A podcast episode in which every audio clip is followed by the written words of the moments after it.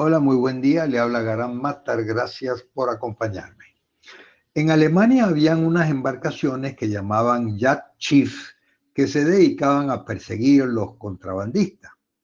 Y la verdad es que muy pronto los armadores ingleses decidieron hacer unas lanchas que tomaron el nombre de ahí y las llamaban yates. Pero la diferencia es que estas embarcaciones eran para diversión, para recreo y en aquel momento estaba dirigida a los nobles y obviamente a los muy pudientes.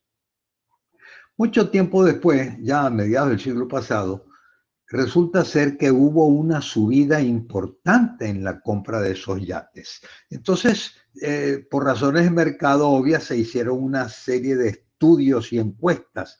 Se quería comprender por qué ese alza en ese mercado tan repentina.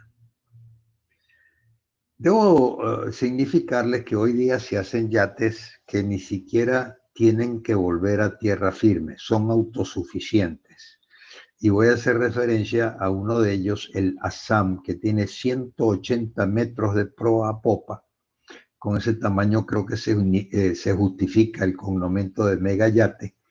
El precio, en caso que usted se anime, ronda los 600 millones de dólares el barco, el, yate puede permanecer en alta mar el tiempo que quiera, es autosuficiente.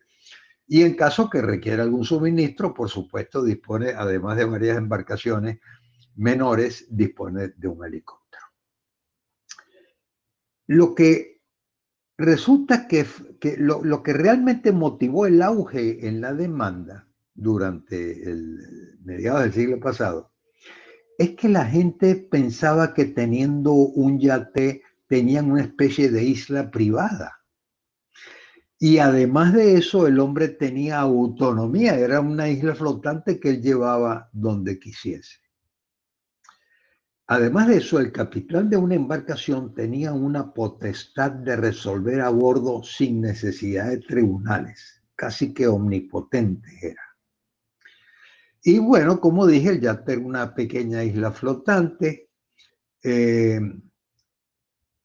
pero lamentablemente esas embarcaciones tan grandes que uno se las supone en alta mar, más bien atracan es en, en, los puertos españoles de Ibiza, en Puerto Banús o en Cádiz. Y en otras palabras, los capitanes no gobiernan en el sentido que no tienen libertad, están atados a tierra firme. Y por supuesto la autosuficiencia de embarcación no sirve para nada. Están eh, ahí con su cordón umbilical a la vista.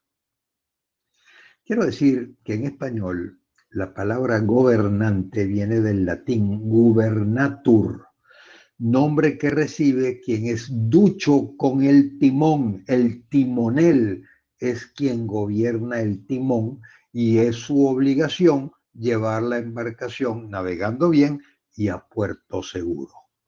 Muchas gracias por su compañía.